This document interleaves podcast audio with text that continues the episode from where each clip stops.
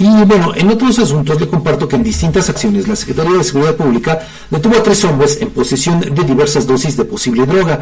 La primera intervención tuvo lugar en la colonia Casablanca del municipio de Amozoc, donde la Policía Estatal logró la detención de Gregorio N. de 34 años de edad, quien ocultaba entre sus pertenencias narcóticos conocidos como marihuana y cristal. Por otra parte, en la colonia Jardines de la Resurrección, allá en la ciudad de Puebla, fue detenido Ulises de 25 años en posesión de paquetes con posible cristal y también marihuana. En esta acción participaron elementos de la Guardia Nacional y de la Policía Municipal. En otro asunto, elementos de la Policía Estatal Turística detuvieron en la colonia Centro, allá en Puebla, a Enrique N de 20 años y le aseguraron hierba seca con características similares a las del cannabis. Nada más. Tenemos más, Edgar.